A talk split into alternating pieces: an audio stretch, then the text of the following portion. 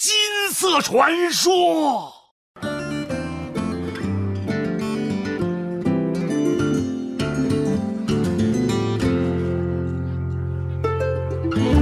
Hello，大家好，欢迎收听我们番茄电波第三期节目，我是主播船长。大家好，我是阿志。大家好，我是五哥。大家好，我是七哥。我们最近其实想录别的来着，但是出现了一个所谓圈内圈外的一个大事件，就是暴雪准备要跟网易解约了，是吧？呃，这在游戏圈巨大地震，简直就是。这在圈外也很，我那天问我爸，我爸都知道了。你爸 谁说那个叔王叔叔不是说这这啊圈内的这个人啊？他不是圈内的，他玩的他只玩下象棋。暴雪还有象棋业务呢，我怎么不知道？对，给暴雪提供一个新思路。所以我们这这次呢，想借着这个机会，好好的聊一下暴雪，因为感觉大家多多少少吧，都会跟暴雪接触一点。你你不了解暴雪的，你至少知道。魔兽是吧？星际这些词儿肯定从小会有所耳闻啊。然后我们这边呢，就派出我们暴雪知名解读人阿志老师。哎，不敢当，不敢当，大家伙！后好好的深挖一下，讲解一下这个暴雪相关和游戏相关的事情，好吧？我们欢迎阿志老师，欢迎！哎呀，非常，怎么感觉好像之前我一直都没有出现过一样？突然这么。这么正式，这么的 formal，让人觉得非常的不适应。没事，阿志阿志老师给我们讲一讲吧。行，是 OK。呃，因为是什么呢？就是呃，我们作为一个带引号的游戏电台啊，肯定是对这个圈内事件肯定是有必须要聊一聊的。然后我个人呢，在我们四位主播里边呢，又是对于暴雪了解比较多的，然后也是一个假的暴雪粉丝。啊，所以呢，为了为了去深度剖析暴雪，特意申请去美国去留学，是吧？就是为了我这这两年，你知道，其实去学习是假的，主要是为了学习这个暴雪相关的文化。对，括括号这里其实是开玩笑的，希望董女士和沈先生是 跟跟老祖母先报备一下去啊，老祖母贯穿全场。呃，简单跟大家介绍一下这个事件吧。我觉得其实特别简单，就是上周五的时候，暴雪呢单方面的解除了和网易的这个合作关系。暴雪跟网易解约这个事儿其实挺轰动的，是吧？上周几来着？周五？对对，是单方面解约吗？还是？也不是说单方面解约，而是说暴雪呢，他单方面发出了声明。啊，网易这边说的是，其实两边还都是进行了一些谈判，包括一些个如何处置中国玩家，包括国服的这一些游戏之后该怎么运运行下去。其实两方也是进行了一些谈判，但是呢，可能在谈判结果没有完全确定的情况下，暴雪就发出了公告，说要暂停在中国地区与网易的合作。我有一个问题，它本身是签这协议签到了明年。明年二三月份还是一月份啊？签到了明年的一月二十三号。一月份吧。哎，那它现在这个暂停，就是相当于我跟大家告知一下，我们提前结束合作了，是这意思吗？不是，马上就要到期了嘛，其实。然后，网易这边其实是希望去进行一个续约的啊，但是暴雪这边呢，可能因为一些合作的事项没有谈拢吧，就相当于是拒绝了跟网易进行续约。那这样就会产生一个非常大的问题，暴雪它是一个美国的公司。那按照中国的法律呢，其他国家的游戏如果想在中国大陆进行发行以及运营的话，需要找代理。对，它必须要经过一个代理，然后去拿这个所谓的游戏的一个进口版号。啊，现在暴雪所有旗下游戏的这个进口游戏版号呢，都在网易手上。对，就是它整个全家桶都跟网易相当于有一个很深的一个捆绑。那我比如说这回暴雪跟网易不再续约之后，那之前的这些版号还能用吗？直接就用不了了。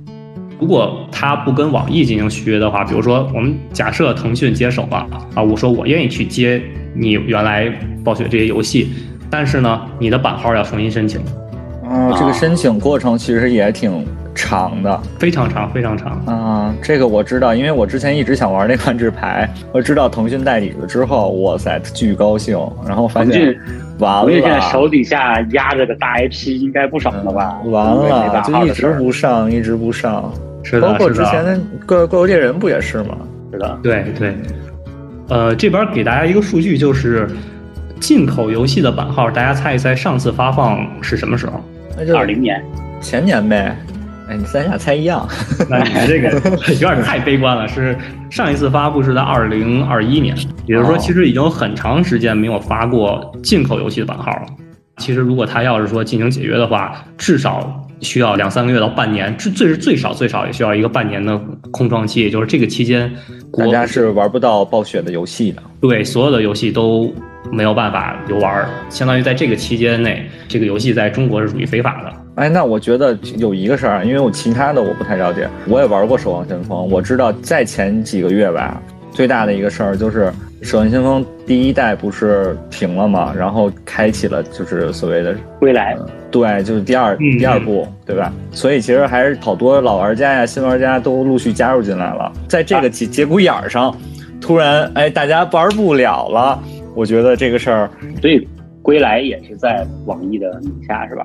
它本质上来说是一个《守望先锋》的一个大型资料片啊啊，它本身的这个版号还是用的《守望先锋》的，所以说就进入一个非常尴尬的一个境遇，就是很多游戏，包括炉石，然后包括魔兽，包括《守望先锋》这些都要推出新的版本，但是相当于就很有可能跟哎国服无缘了。那个《暗黑破坏神》是不是也是啊？你说手游吗？呃，对，手游，手游不是的，因为。它的研发团队是网易，哦，啊，也就是说这个游戏本质上是暴雪网易的游戏，对他把这个《暗黑破坏神》这个 IP 借给你，对，授权给你去用，然后你给我开发一个游戏出来，相当于双方共同拥有这个游戏的版权。哦，那那个不朽，那后续我们理论上是可以继续玩的，是吧？啊，对，这个是可以继续玩的，但是除此以外的那些老的暴雪游戏就玩不了了。反正这个事件吧，因为。造成的影响还是比较大的，包括业内很多的跟这个游暴雪游戏相关的行业，你比如说像魔兽世界的一些工作室，对吧？像炉石传说的很多主播，对他们影响都比较大，因为这个游戏不能。还有炉石呢，是不是突然觉得影响面很大了？我太大了，虽然我有一阵儿不玩了，但是我觉得炉石真的是上大学那会儿，大家在宿舍窝着就玩炉石，玩的最多的，要不就打英雄联盟。上班了之后，我坐地铁，其实还有好多人在玩炉石呢。嗯，是的，因为我知道了五哥对于这个游戏的接触比较少吧？嗯，你有听说过就是暴雪相关的这些？就是有关注过这个相关的事情吗？有啊，我不是被热心听众提示了吗？我玩的那个《暗黑破坏神》啊，结果反过来，其实五哥是我们接触最早的一个人了。哦，那个球是吧？就是球啊，对，想起来了啊！大大家那个如果对这儿不太不太清晰的话，可以回到我们第一期和第二期的节目啊，仔细听一听。第一期，第一期，对对。我万万没想到，我说这个篮球跟红球竟然还埋下了一个伏笔。哎，今天就把这扣给大家解了。知道这事儿之后，我还跟我一个不想透露姓名的朋友聊了聊。他是一个很资深的暴雪玩家，他应该也是从初中，然后高中开始就玩这个暴雪的这些游戏，包括现在，就像船长说的，他也一直在玩炉石。他就是在上下班的时候都玩，因为可能上班时候也玩，像。上下班路上，对，上下班的路上，上下班路上，然后那个包括姓名，怪不得不愿意透露姓名。包括那个，他没没怎么再玩魔兽，是因为可能魔兽的这个要占据的时间还是比较多，所以就是利用碎片化的时间，就在上下班路上玩玩炉石啥的。是。然后包括知道这个事儿之后，他又重新把魔兽世界三重新给下回来了。嗯，但魔兽争霸三，嗯。今天跟他聊的时候。聊到当时小学的时候，那会儿一把鼻涕一把泪是吗？没没有没有，网吧上不都会挂那个？那应该是魔兽世界的一个女性角色的一个，就是一个尖耳朵的精灵。对这个印象还挺深的。行行。而且我记得是不是百事还是可口可乐也有跟魔兽世界合作过？有过，他们做那个广告嘛？百事有那个罗志祥、呃古天乐、蔡依林。好多人 是吧？对对对，然后就是，其实虽然我不玩这些游戏啊，但是就暴雪的这些游戏对我们的影响还是挺多的。它其实是充斥在生活的每个角落里。对，就是出比较出圈的一个一个游戏公司。对，对对对。行，那那正好，我就相当于是通过这期节目啊，也考考几位游戏粉丝，包括咱们的主播，看看大家是不是真的了解这家公司。好，啊、来吧，一考试就掉链子，来吧。肯定是零了解。嗯，是这样的，暴雪这次跟网易解除合作，他自己其实有自己的理由。动视暴雪的这个相当于现在的 CEO 叫鲍比·科迪克，他呢提出了在这个解约事件之前发出了暴雪今年二零二二年的一个 Q 三的财报，然后在这个财报上呢，他指出呢，暴雪在中国的游戏业务，它的收入呢只占动视暴雪的百分之三。啊，因此这意思就是说，这块业务对于动视暴雪来说呢，相当于不是那么重要。然后因此呢，它就引发了后面这一一一系列，就是可以说是大家都不愿意看到的这样一个事件。听起来感觉很少啊，就是在中国地区只占它的百分之三，但实际上呢，他说的这个对象百分之三指的是动视暴雪啊、也就是说，其实现在的狭义上理解这个暴雪只是动视暴雪这个公司里边的一个分支而已。啊对，然后动视暴雪呢，这个他现在这家公司呢，先问问大家，大家知道他们的他的现在的这个实际的控制人或者说股东是谁吗？我我插一句，我感觉可以举一个非常恰当的例子，就是腾讯的王者荣耀事业部，哎，对对对，啊，瞬间就明白了。股东就随便猜呗，是不是？不是随便猜，就是有方向性的答，是吧？对对，那我觉得怎么也得姓个马吧，马斯克。七哥呢？你觉得？我不知道哎，其实那五哥呢？猜一猜。不会是难道是谁？奥尼尔？奥尼尔。反正就是在我的大脑中快速搜索，只要是名人都都拿出来试一下。我其实想猜公司，不会是谷歌或者是苹果之类的吧？不是，啊，给大家公布一下答案吧。暴雪的前十大股东，没有一个是个人，它的前十大股东全都是像什么贝莱德呀、领航啊、道富啊这些个基金或者说投资公司。哦也就是说，这个公司它不属于任何一个人，包括现在的这个动视暴雪实际的掌舵人这个鲍比·科吉克，他的手上有四百六十三万股，但是呢，暴雪一共发行的股票有七亿多股。沧海一粟。对，所以实际上就是哪怕是这个公司实际的控制者，他对这个公司的话语权也是非常非常小的，说白了就是一高级打工仔而已。嗯，再让大家猜一猜这个动视暴雪吧，它的这个公司盈利能力在全世界，你觉得它能排第几？动视应该挺厉害吧？你说动视跟那个暴雪就是动视暴雪把它捆一块儿，你们觉得能够排排到第几名？前十，那肯定是前十嘛，那你这个也太瞧不起人家了。咋不得排个第三？不是吧？就可能前前五，我感觉。像，现在有有奖竞猜啊，谁赢了，反正赢不了看谁。渊博。那我就来一个中间的吧，来一个第一。第一不是，第一第一应该是咱们的，是不是？呃，行，那五哥说是第一，船长你觉得是我觉得第四、第五、第五吧。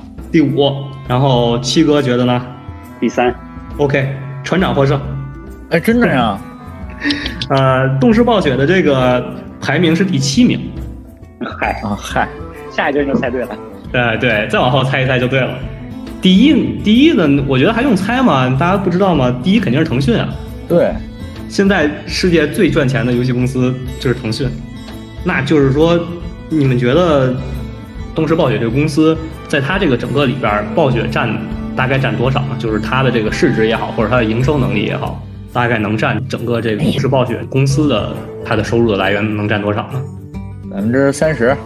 百分之三十，然后百分之二十，我也不知道，百分之四十。这个就算船长和七哥各赢一半儿吧，它可能大概是在四分之一到三分之一之间。哦，啊，啊，这个动视暴雪呢，它是三个独立运行的子公司，然后合并起来的。动视暴雪是三个独立对，是的子公三个。子公司。那另外一家叫什么呀？哎，另外一家呢叫做 King，就是国王 King，它呢是一个英国的休闲社交游戏，开发那种休闲手游的。一个一个公司。他们三个相对于总公司的一个占比是，King 是占的最多的，大概是有百分之四十，动视呢大概占百分之三十。其实动视大家也很熟悉，这个因为我是老玩家了，我对就一说出来这个游戏，大家都知道，他们家最赚钱的游戏衍生的这些个系列，哇塞，都十几了是吧？然后现在 online 什么的，你猜，你俩猜猜是什么？你说十几 online，我都大概知道是啥，什么？你说吧。不会是最终幻想吧？哎，这哎呀，我的天你可真是，你再猜猜，那个谁，非五哥猜法之类的，非五个猜猜，法之类的。二 K，啊，你们俩这个就是完美错开了所有的正确答案。公布一下啊，它的英文名叫 Call Duty，使命召唤，对，使命召唤可以说是共事的王牌产品了。现在手游不是国内也也开始有这种，就使命召唤 online 手游版的那个对对，这是跟？是跟腾讯合作的，好像是我没记是的错。我忘了，反正但应该还没，应该还没那啥呢，还没出呢。对，你说十几的话，想到最多的就是二 K。二 K 和非法是吗？非法。对，对，我刚才也猜是非法。那是 E A 的吧？是吧？嗯，实际上大家觉得暴雪至少能占个三成吧，在整个这个公司体量里边，但实际上它是占的最少的，可能也就占百分之十五左右。但是在国内的话，我觉得暴雪它的所谓的品牌声量是最高的。对，国内爆白非常的多，就是之前那句经典名言嘛，“暴雪出品必属精品哎，对对对”，对对，吧？情怀党也比较多，但实际上它的盈利情况并不乐观啊。也就是说，为什么会这个事情的原因，就是因为在于东芝暴雪在从整体公司来看，国服 它本身就是暴雪的一部分业务，本身暴雪占的比例就比较少，那国服占的可能就是暴雪的其中一小部分，那可能对于整个公司影响确实就不大。所以对于现在的这个 CEO Bobby 来说，你国区的玩家怎么想，对我来说其实并没有，并不是很重要，对吧？就是你们的意见并不重要，只要能赚钱就行。其实还挺出乎意料的。我我觉得至少中国市场应该是一个挺庞大的一个数字，但是它如果说按百分比走的话，其实对，是的，挺惊讶的，挺惊讶的。就是怎么说呢？这个中国市场对于暴雪来说是非常重要的，占占比很大的，但是对于动视暴雪来说就没有那么大了。对，那那我觉得为什么这个暴雪这个公司会给大家之前留下那么好的印象，就是大家觉得好像它出品的游戏也好，就是包括大家一直都说它是一个电影制片厂嘛，就是 CG 做的特别好，就是感觉它出品的所有东西都是精品。然后一直都是一个正面的形象，但是包括这一次事件出了以后呢，就是曾经的爆白们对于这一次事件的看法都是特别出奇的一致，大家都是在谴责暴雪，就是负面的消息都是来自于暴雪这一方，而不是去指责网易做的哪些不好。从暴雪进入到中国到现在，可能也就只有二十多年，那这二十多年怎么一下子就从口碑下降了，是吧？，对一个口碑从神一般的地步，一下子就跌落到跌落神坛。先聊一聊我的这个看法啊。首先，我对暴雪的游戏没有那么的忠实啊，我也是就是有玩过、有参与过，然后有一些确实挺喜欢的。但是从最开始吧，它最最开始进入中国市场的时候，应该是小时候《魔兽争霸》和《魔兽世界》玩《魔兽世界》，它首先是花很大的时间，对吧？我们现在的这个时间是不太允许的，所以有一部分原因是因为被时代的浪潮就冲击到了。第二个呢，就是它本身《魔兽争霸》和 CS 还有星际啊，嗯，都是这个电竞的发起，然后那个时候就更多的能玩下去的都是比较硬核的，没有那个贬义的意思啊，就是比较小众的这这么一群人。咱们接触暴雪游戏，说更多的咱是玩，还是说看电视上，还是说哎有比赛，然后看一看，感觉还是看。我小学的时候嗯买过一本书，叫《学生电脑》，然后那上面会介绍一下电脑玩啊，还有装机的事儿。我记得就那会儿，应该是五六年级了吧，他有一期就讲那个电竞帅哥。那会儿就已经有了，我记得当时就介绍过欧洲和美国还有韩国的，应该是星际玩家，然后也有哦魔兽玩家，那可能有一半都那些老外都还长得挺帅的。有 一半星际玩家都是瞎子。所以就是，我就继续说啊，就感觉一是太硬核了，第二个是这这些可能不太符合我们现在的这个所谓的这个游玩习惯，嗯嗯，这碎片化的时间，所以它本身口碑就没有那么就下滑是很正常的，就有一部分不会那么受欢迎了。第二呢，就是它出的一些炉石啊，或者说是嗯守望，比如说一些匹配机制，一些所谓的。抽箱子的这个或者开卡包的这个比例，很多的时候是被大家所诟病的，对吧？基本上都是出自呃游戏主播或者什么的，他们会报哇金色传奇，嗯，是吧？就是这种啊金色传说。所以说就是大家对他一而再再而再的下滑，确实是因为他们本身对游戏的优化运营的动作和角度，其实没有更好的去贴合用户。包括之前说魔兽三重置是吧？嗯嗯，对对。其实那个时候刚一重置一上来，大家不是就就喷嘛，是吧？大概意思就是，其实感觉啥也没改，那画质也没有说太大的改变。而且你改变之后，他当时为什么刚进来时候特别的牛逼？是因为当时游戏 CG 做的是真的好，而其他大部分公司，不管说电影公司还是游戏公司，其实。他们都做不到那种水准，但是现阶段的话，其实大家算力起来了，很多这个 CG 的表现很常见，大家就有点吃多了，有点没有那么惊艳的感觉了。对，所以他们还持续的在做那种所谓，我觉得这一点是我们之前一直很惊艳的点，但我们一直只拿着这个点去赚钱，去去揽客。其实这样的话，是吧？嗯，对。那其实船长说的这些。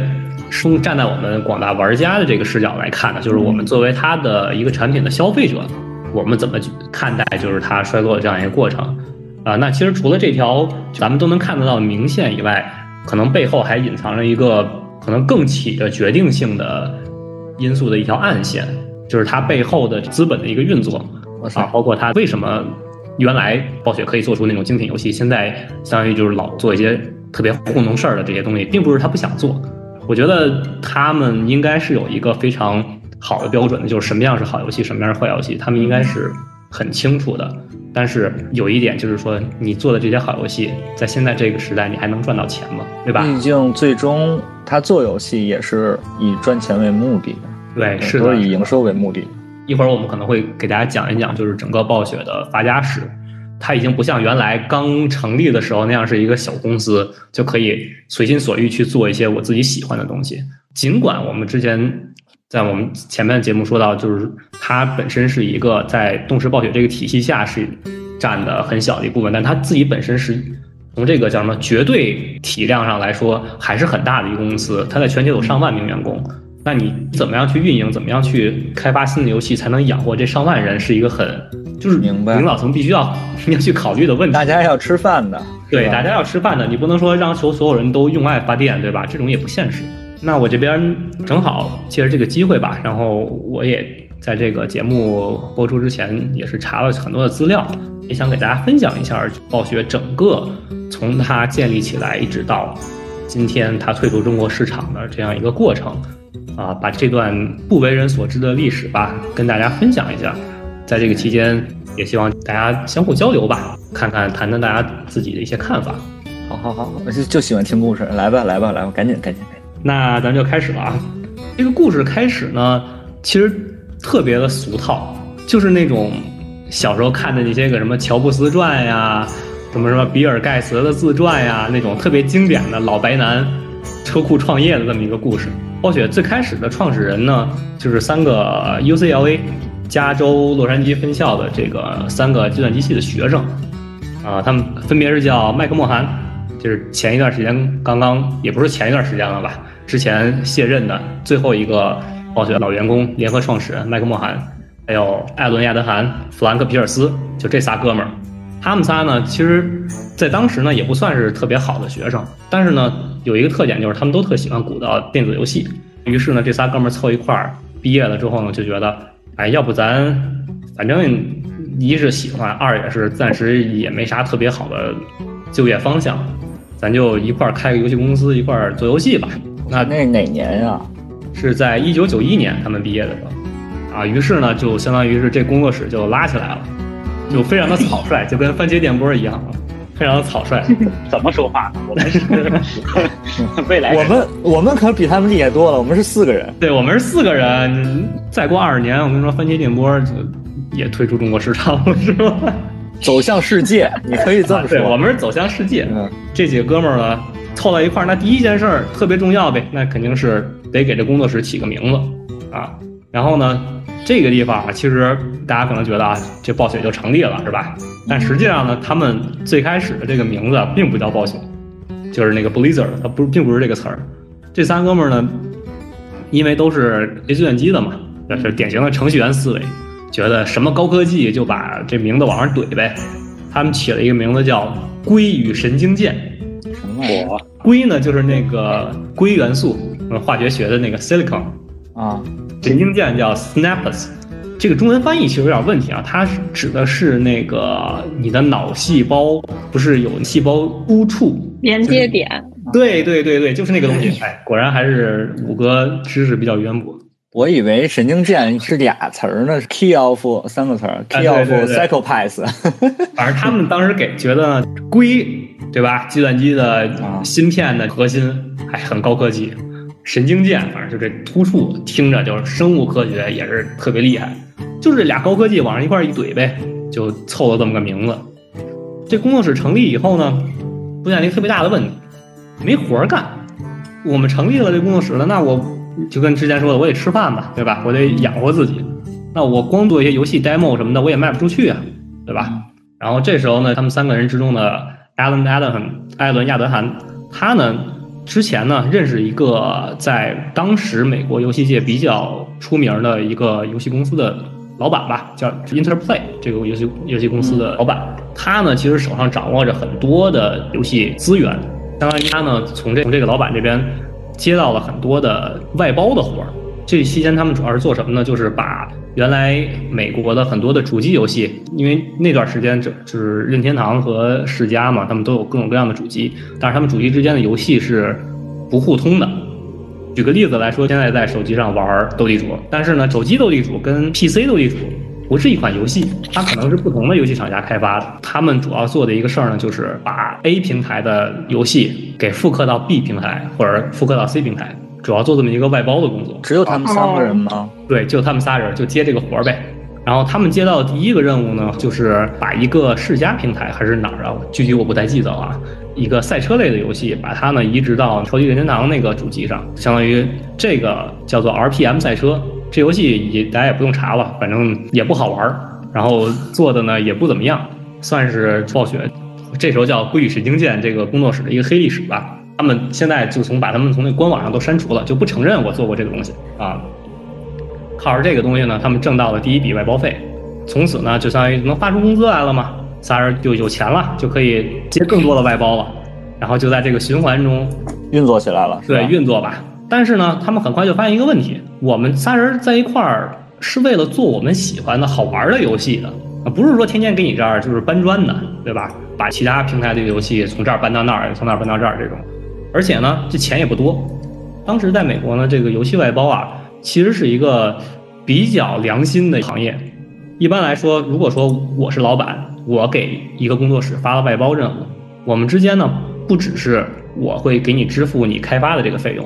而且，如果你的游戏我们发行了之后，它呢销售量达到了标准以后呢，超出这个标准的部分呢，咱俩是之间是可以进行分成的。但是这仨哥们呢，其实他们在大学期间就不是特别，他们有想法，然后也有一些行动能力，但实际上当时嘛，毕竟刚毕业没多久，就水平也有限，做完的东西呢。卖出去的效果吧，几乎每一次都只能拿定金那一部分，他们卖不出去，销量不行，结果就进入一个死循环嘛，就是不停的接新活，完了之后不停的搬砖。就后来呢，干了一段时间以后呢，人家老板也挺好的，哎呀，我看你们哥几个也不容易，是吧？天天跟我这儿干这种苦力活，哦，那我也给你们一个机会吧，相当于就给他们投了一小笔钱，告诉他们说你们可以做一个自己感兴趣的游戏，就是你们可以做自己的游戏了。于是呢。这仨老哥就在一块儿开发出了暴雪真正名义上的第一款属于他们自己的游戏，就叫《失落的维京人》。这个名字我很喜欢，挺有意思的。它是一个益智游戏，大致就是三个维京人，啊，一个胖子叫奥拉夫，是一拿盾的，然后一个大胡子拿剑的叫巴尔洛哥，还有一个跟在后边特别小个儿的一个维京人叫 Eric，手上拿一弹弓。游戏玩法呢，有点像，我不知道你们有没有玩过那个三位一体啊？玩过，玩过。我跟我跟船长还在他家玩的，每个人在我们家都玩过三位一体，但是三位一体我自己一个人玩。我没玩过，是吧？没有单独来我们家。对，它类似于三位一体的那么一种玩法，就是益智解谜，也有一些平台跳跃的这么一个一一款小游戏吧。然后呢，当时呢，这个老板说：“行，那我帮你发，就把这个游戏发行了吧。”发行之后呢，卖的还行，至少比之前的纯粹干外包呢要好很多，算是差强人意吧。在这个期间呢，他们这个工作室啊经历了一个事儿，他们把名字给改了。他们一开始觉得这个《归域神经剑》不是一特别炫酷、特别高科技的一名嘛，但是后来呢，凡是他们出品的一个作品吧，给人的感觉就是因为美国人嘛，哎，在那个年代啊，受教育程度说实话普遍偏低，你跟他讲硅这个东西，他不知道是什么玩意儿。但是他知道硅胶是什么，给人的感觉就好像这家工作室不是做游戏的，是做成人玩具的。哦啊，对，然后他们觉得哎就很困扰，然后不能叫这个名了，而且别人也不知道这玩意儿到底是啥，就跟咱们听到这个名字第一反应也是都不知所谓啊。于是呢，他们就相当于是在这期间还偷偷改了个名儿，他们改名叫 Chaos 混沌，改名叫混沌工作室。但是呢，改名了也好，完了之后失落维京人发布也好，依旧没改变他们这一个窘况吧，依然就是月光的那种生活。然后这仨人呢也不自律，天天就是不是打游戏就是跑桌游、跑团，对吧？玩血染、三国杀什么的，就天天干这些个。后来实在是没钱了，这怎么办呀？正好他们赶上了一个，相当于是在这个暴雪历史上第一次卖身，就是当时呢有一个叫做 Davidson 公司，它呢是一个做教育软件儿，你可以理解为就是类似于咱们小时候那种什么金山打字啊，什么学拼音呀。就是那那种软件，他们是做这个的，啊，他们呢希望呢在他们这个产品里边加入一些娱乐的元素，就于是呢就想收购一个工作室，就然后正好就看着当时已经改名叫 Chaos，这仨老哥开的这工作室了，然后呢当时提出收购，但是这仨人呢一开始并不想接受，为啥呢？因为他们之前就是一直都是躺平嘛，开摆的那么一个状态，反正就是我想干就干。不想干呢，躺两天，等过两天挨饿了，又又出来干活来了，反正就这么一状态，三和大神的那种状态。打工是绝对不可能打工的，哎，对对对，就是除非他给的够多。对，就开摆的这么一状态。而且呢，他们心里也有自己的梦想嘛，就是还是想做自己想做的游戏，好玩的游戏。嗯，所以说他们当时就给这个 Davidson 公司呢开了一个他们觉得天价，就是只有傻逼才会接盘的那么一个价格。他当时管这个 Davidson 公司要了六百七十五万美金，那是一九九三年还是一九九三九四年的六百七十五万美元，可以说是一个相当巨大的数字了。结果呢，Davidson 那边说行啊，没问题，给你了。这仨哥们儿就懵了，然后觉得哇塞，我是不是要少了？你知道吧？我觉得七百可能是一个吉利的数字，哎，对，就产生了怀疑。我说他们给的实在是太多了，就莫名其妙，感觉怎么感觉跟菜市场砍价似的？对，一下觉得自己亏了，但是没办法，就已经谈已经谈成了嘛。相当于他们就是原来是一个那种梁山好汉，就是开聚义堂的那么一个状态，他们公司也没什么管理。然后你正式被人家官军收编了以后，你得。就相当于得走正规程序了吧？你的工作室得正式注册公司，对吧？注册他们这个子公司的时候发生一事儿，他们发现啊，他们这 Chaos 这个名儿已经被人注册过了。纽约呢，当时有一家也是游戏工作室，已经注册过混沌这个名字了。他们就去跟人家谈嘛，就说我想我也想用这名儿，你看你能不能把这转让给我？人家说可以啊，呃，我转让给你，你给我十万美金就行了。我说这仨哥们儿，你想，相当于之前他觉得六百多万都是天价了。之前做一款游戏可能也就挣个一两万美元，嗯，啊，这十万美元对他们来说简直就是，简直就是抢劫，对吧？他说那算了吧，这太贵了，那我干嘛非得在这一棵树上吊死呢，对吧？于是呢，他们就我再再改个名呗，跟这混沌比较像的，他们起名叫 Org Studio，就是食人魔 Box Studio，他们改名叫。食人魔工作室，然后把这个名字呢，他说行，那就定这个吧。还挺香的，然后食人族酸辣粉儿。结果呢，他这个名字说都已经决定好了，往上提交的时候，人家母公司不干了。Davidson 人家是做教育行业的，对吧？你给小朋友就是学拼音啊、学音标啊、打字的这种 教育行业软件，你你给小朋我们旗下一工作室叫食人魔工作室，哎，小朋友打开你们的食人魔软件，对吧？就就第一个这这玩意儿很不正规，对吧？就就。很奇怪。第二个也跟我们这公司的这个形象不符啊，啊，就是打回去不行，你这不能叫这名儿。对，然后就没办法呗。Alan Adahan 他呢自己呢又没办法，就翻字典呗，从字典里最后随便翻了一个词儿叫 Blizzard，Abandon，Abandon，那 是你习惯背到第一个就没了。他们翻到了 Blizzard，哎，觉得这个听着还行，于是玻璃渣儿，也就是暴雪这个名字，就在这一时刻，一九九四年正式成立了。Blizzard 就是玻璃渣的嘛。对，玻璃渣嘛。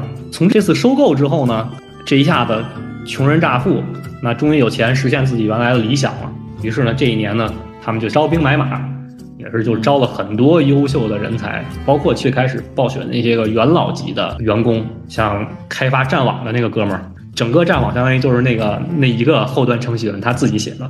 哇塞，对，然后包括他的主美，像山姆 DDI，他设计出来的魔兽的那美术风格就是那种兽人，还有大的肩甲，然后大的盔甲，有特别长的、特别夸张的那种斧头，这些美术风格都是在他们这个时间定下来的。然后包括他们的音效师，包括一些剧情设定，那些大神都是在这一时间加入的暴雪。可以说就是魔兽创世的一波人是吧？对对，真的算是天时地利人和，又有钱，然后又有了人，然后他们在一块儿，终于搞出了一个大事情。一九九四年发布了《魔兽争霸一》这个游戏，相当于是他们做出的第一款，在资金充足、人员充足条件下，他们做了一个自己认为还算比较满意的一个作品。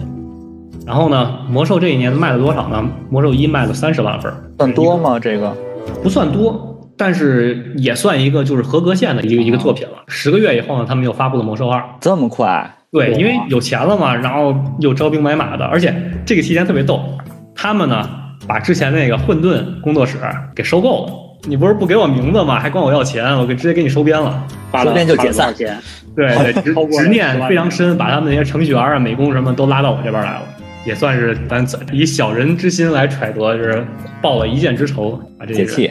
OK，然后但是九四九五这两年发了这两个游戏以后啊，慢慢的暴雪呢就有钱了嘛，对吧？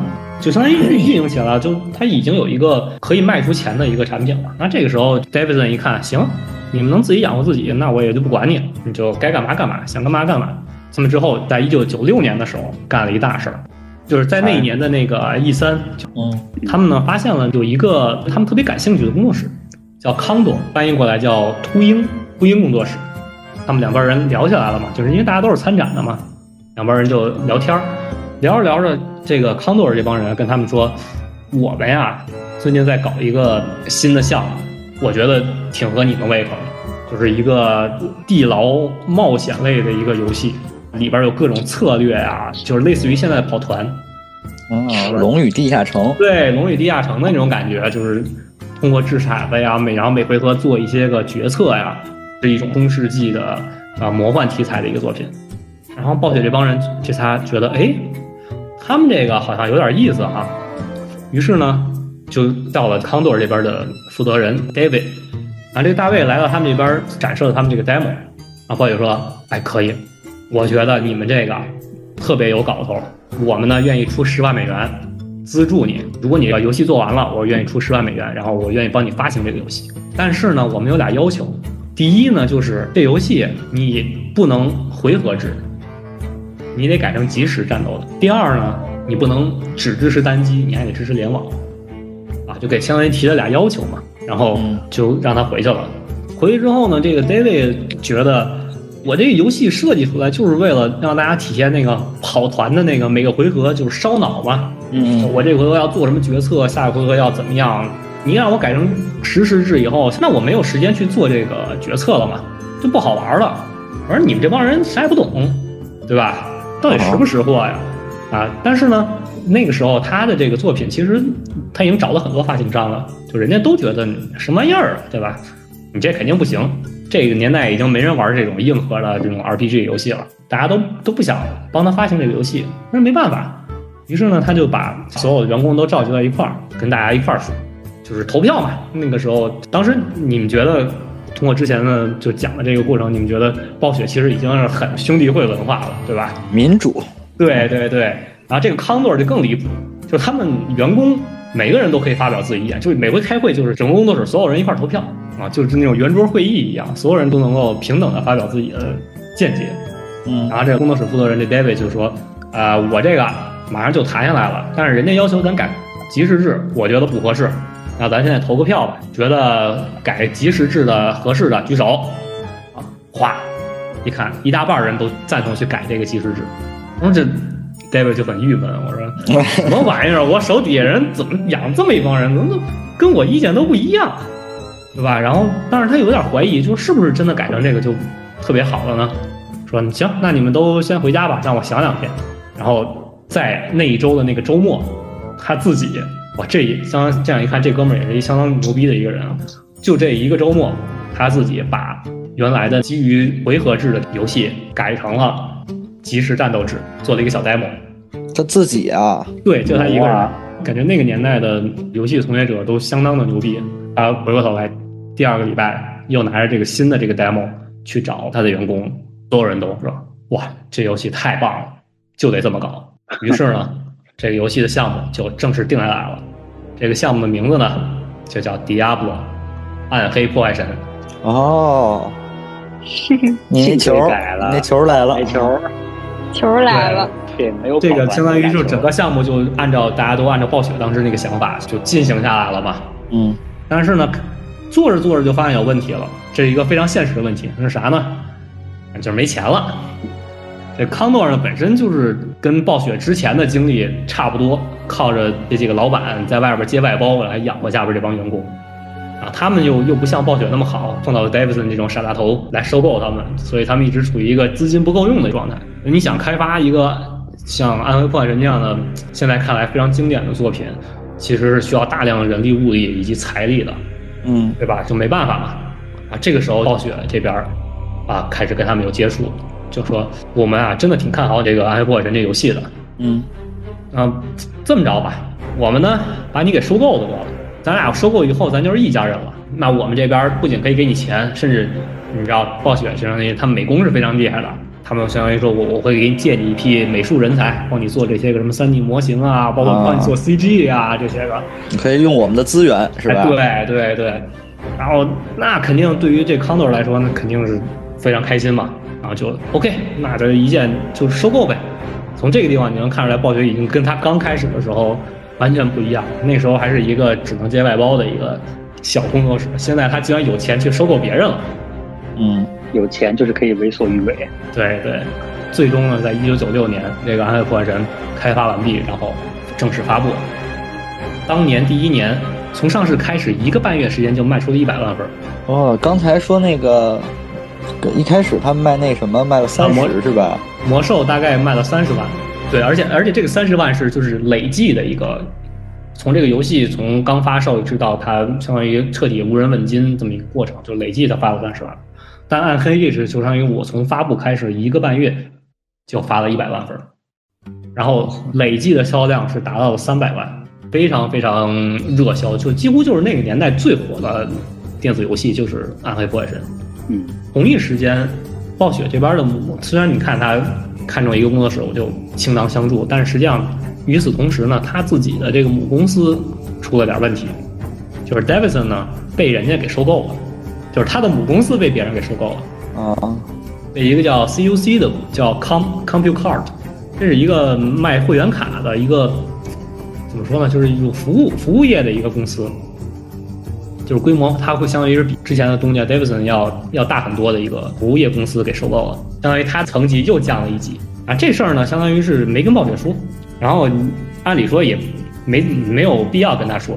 其实你本身就是人家附属下边的，你老爹都被人给买走了，你你也没什么好抱怨的啊。但是呢，这个新的这个东家吧，虽然比原来规模更大了，它相当于就是更想，就会对你这个工作室的控制欲就会更强。明白。然后怎么说呢？最开始他其实没把暴雪当回事儿，他主要是为了收购 Davidson。但是呢，正巧这一年，一九九六年，《暗黑破坏神》发布了，然后这个 COC 一看，哇塞！我这个本来是那个嗯赚大，为为了买这个的，就附赠的这个赠品，好家伙，比他牛逼多了。于是呢，COC 呢就说：“我操，那不行，这个暗黑破坏神这玩意儿挣钱呀，是吧？那你们就赶紧给我开发资料片。”但是呢，第一收购 Davidson 的时候根本就没跟暴雪说，我都不知道，就是我的老大从我爸爸变成我爷爷了。对吧？那你肯定没有办法直接指挥我嘛。再说了，我现在手上有爆款游戏，我凭什么听你的呀？嗯，对吧？这是一方面。另一方面呢，就是北方暴雪，就是康多啊。对，之前忘了说了，就是康多被暴雪收购以后呢，就是为了体现出咱们都是一家人，他们就改名了，叫 Blizzard North，北方暴雪。嗯，对，改名了。然后为了自己的子公司改名啊？对，不对？哎，为了自己哦，不是子公司。他是暴雪底下的，是吧？啊，不是，他俩其实按理说啊，从资产结构来说，他是暴雪收购的一个工作室，但实际上他俩基本上就是并购吧，名义上的上下级，但实际上他俩体量差不太多。因为他暴雪本身当时也自己也就是一个工作室，他收购了另一个工作室，只是两个人之间的资产上是一个一个收购关系，但实际上他们俩规模呀，包括都差不太多。明白。然后，但是呢，一方面是这个，另一方面，北方暴雪这帮人啊，你刚才也说了，就是比南方暴雪还葛，这帮人 就属于，你知道吧？就是我爱干我就干，我不干呢，你谁也别想逼我干。于是呢，这个暗黑破坏神发布之后，不是大获成功嘛？嗯，就是公司赚了一大笔钱。然后北方暴雪那边也是三个创始人，这仨哥们儿反正就是啊有钱了，那有钱了干嘛呢？嗯，肯定就是。环球旅游，对吧？然后香车美女、豪宅，然后炒股，对吧？反正就躺了一年，这工作室啥也不干，就吃喝玩乐。然后梦寐的生活，对吧？就是财富自由的感觉嘛。南方暴雪也管不了他，然后他母公司基本也管不了他，就就这么一个状态。那这 COC 一看，手底下这两个工作室全都指指挥不动啊，那怎么办呢？行，你不做是吧？你不做，我找别人做。就是他呢手这个 COC 手底下除了暴雪，然后北暴以外，他还有其他的工作室嘛？他相当于啊给另外一个旗下的工作室派了一活，说你们呀去做暗黑破坏神的资料片儿，去开发去。完了之后呢，偷偷的开发，不要让暴雪这帮人知道。但当然你知道这种东西肯定很多东西你要开发资料片，你得跟。你得了解游戏本体它的那个程序是怎么写的嘛，或者是一聊就知道了。对对，所以瞒不住嘛。但是暴雪肯定不想不想让别人接手，但也没办法，毕竟你在人手底下混的啊。于是呢，就跟他们相当于就是约法三章吧。有些东西能做，有些东西不能做。比如说新职业你不许做，然后联机你不许做，啊，反正就给他们定了一堆条条框框嘛。结果呢，这个外包团队呢。啊，名义上都说啊，行行行，没问题，你这些我都同意。背地里呢，相当于把这些全做了一个遍，就是什么又出了新职业，然后又建了玩家社区，完了反正就是又加了联网，是吧？战网联网，反正就全都加了，然后就给暴雪气得够呛。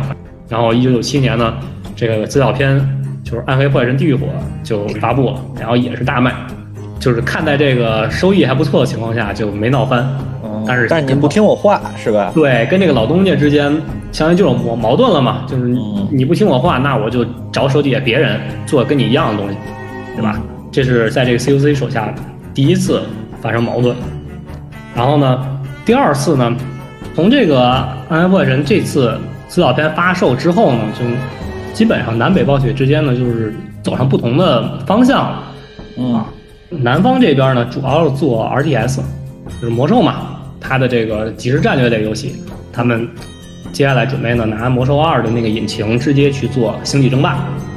北方这边呢，现在已经找到一个 IP 流量密码了嘛，就暗黑破坏神嘛，那肯定是接着要出续作嘛。结果呢，当年呢就是说暗黑破坏神特别火，在那个游戏展上爆火了。但是呢，星际争霸呢，相当于是大家觉得做的都不行，什么玩意儿，很烂，大家觉得，因为它是用魔兽二的那个引擎开发的嘛。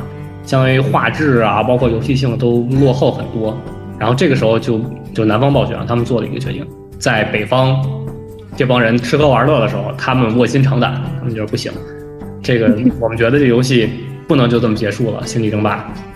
推翻重来，卷，哇塞，对，全部推翻重做。啊，然后相当于是最终是在大家也知道，一九九八年划时代的这个电竞游戏，现在已经被定性为电竞游戏了，其实都已经星际争霸就发布了。哇，相当于也是在当年取得了销量冠军吧，也是当年买的最多的，就是全球销量最高的一个电脑游戏 PC 端游戏。嗯，后来就正好那段时间打开了韩国市场嘛，然后就那韩国人相当于就就成立了电竞协会啊什么的，这些就是后话了。总之就是说，经过这个一年吧，完了之后南北暴雪都走上了一个快速发展的一个时期。但是呢，这个时候好又开始了，他的母公司又开始作妖了。怎么回事呢？就是九七年、九八年的时候，有一个比较严重的问题，就是互联网的，就是股票的一个股市的一个泡沫，你知道吧？就是那段时间，就相当于大家就是各种炒资本嘛，把股价炒得特别高。然后他的这个 CUC，这他这个母公司 CUC 呢，反正也是自己通过各种合法的也好、非法的手段也好，就把这个自己的股票相当于炒得很那什么，很不错。于是呢。他的母公司又被别人看见了，一个叫最后两两家合，但是这回不是不是收购，而是并购，就是两家公司合合体了啊。然后合体之后的新的这个公司叫做 Sendent，国内可以分译成叫盛腾，或者说叫什么山登都可以。什么玩意儿？盛登，或者山登啊都可以，反正就是一个音译。什么玩意儿？山登子，山崩子。不 不不，是山登登山反过来。哦，嗨，我知道了。对，然后就合并成了这么一家公司。啊，这家公司其实后面我们会讲，就是它其实也是中国玩家第一次接触暴雪的一个渠道，就是从它这块开始的。啊，咱咱先说这个这个两家公司合并以后吧。合并以后呢，刚合并没多久，这个新的这个重组以后的这个公司高层就发现一个问题。就是 CUC 啊，之前有财务造假，他们呢之前那一年的财报呢，本来应该是亏损了两亿美元，两亿多美元亏损，然后呢，他们自己反正就是做账呗，做账完了之后各种什么诈骗呀，反正各各种奇葩手段，咱这金融方面不太了解，这可能五哥了解比较多，金融民工来普及一下这种。不了解，不了解。反正就是各种手段吧，完了之后把这个股价公司营造了一个特别好的那什么，但实际上呢，它背后其实已经有很大的负债了。然后就是合并之后呢，就这个消息被大家一发现，一曝光出来了，你说这 COC 这个原来的 COC，现在就这这个叫什么盛腾的这个股票就开始暴跌。然后南北暴雪这帮人呢，他们其实之前开发暗黑也好，开发星际也好。就这个项目啊，大家都知道，就是项目奖金或者说年终奖这种东西，就是根据你那个业绩来的嘛。开发两款爆款，按理说这个年终奖应该很丰富，但是这俩工作室呢，当时其实也发不出那么多的钱，发不出那么多现金，所以他们给到这个员工手上的大部分东西呢，都是 CUC 这公司的股票和期权。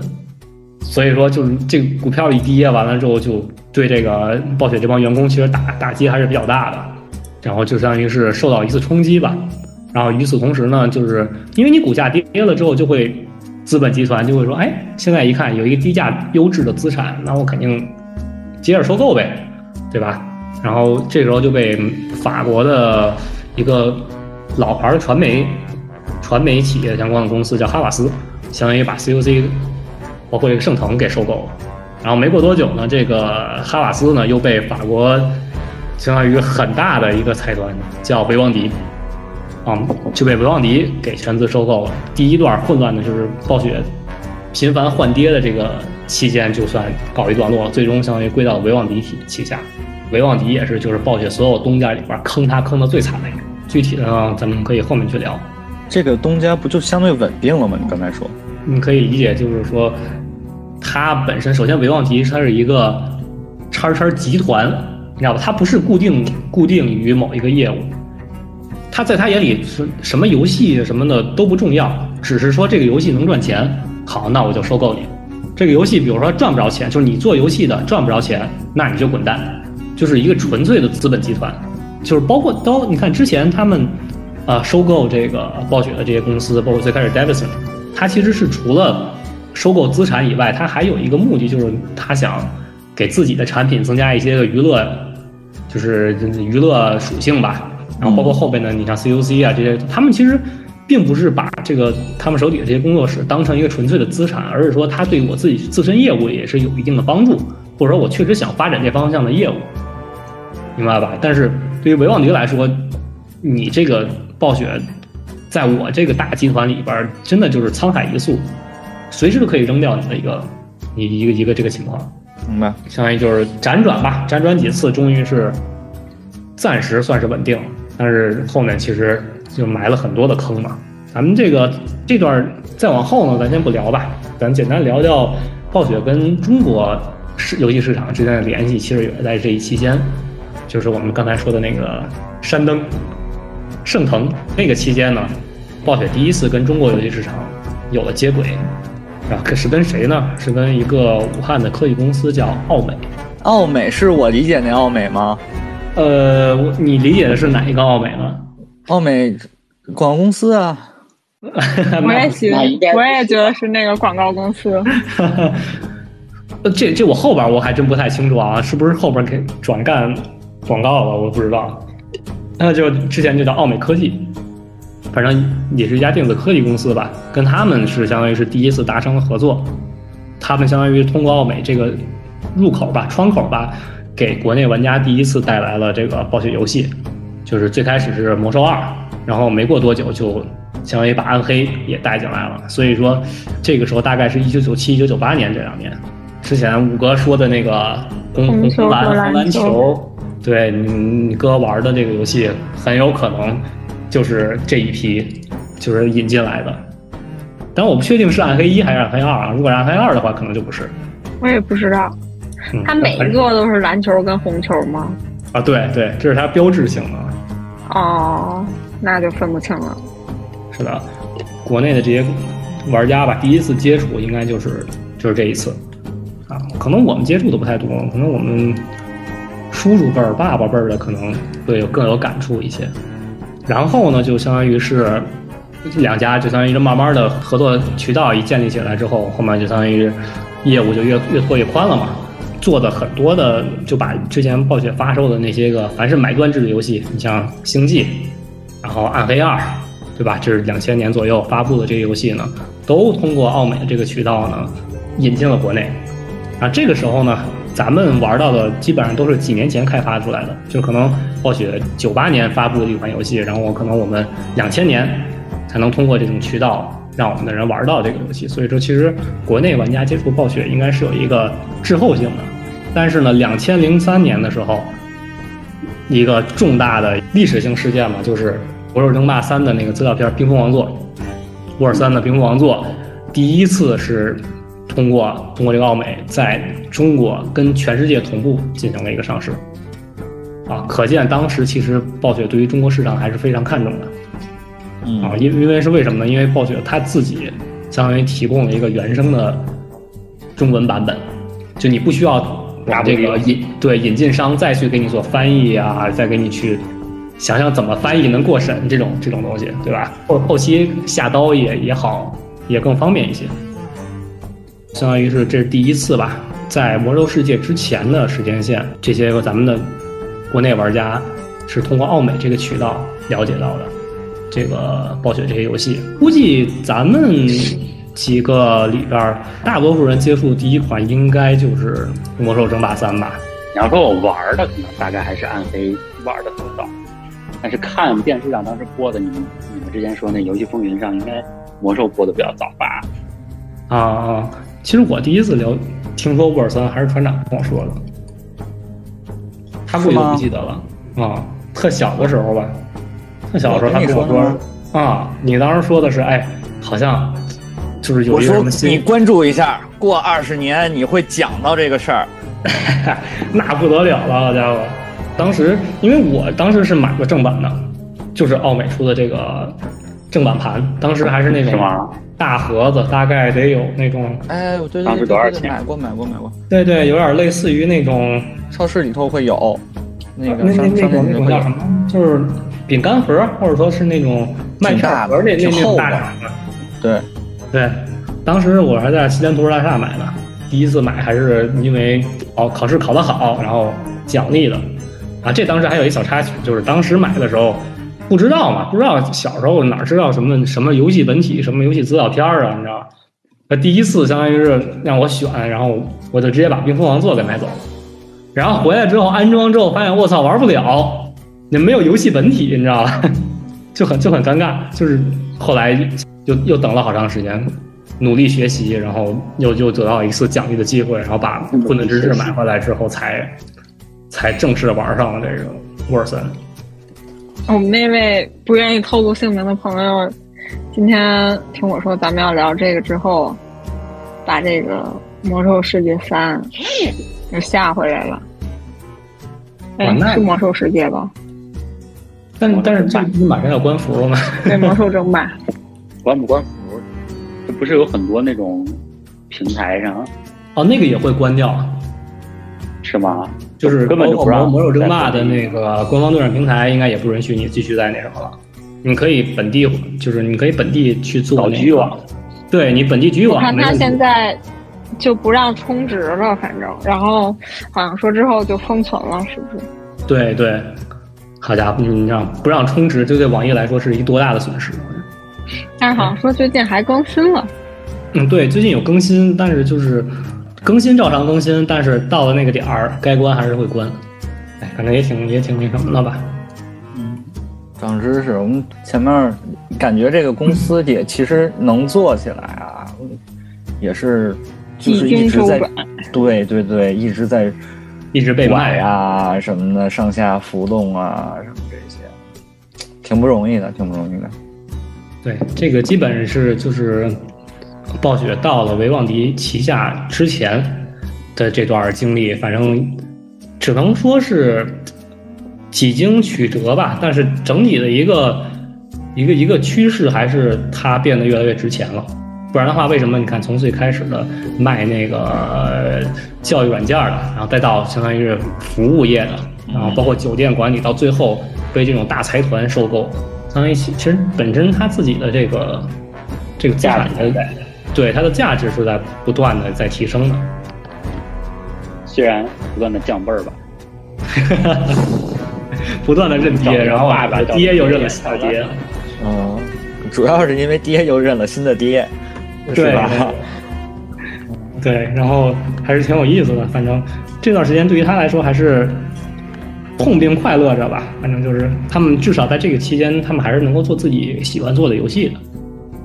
嗯，哎，我那天前两天看那个脱脱口秀大会，李诞说了一句话，他说嗯这个做喜剧其实是做脱口秀是这样的，你要有命，还得有运。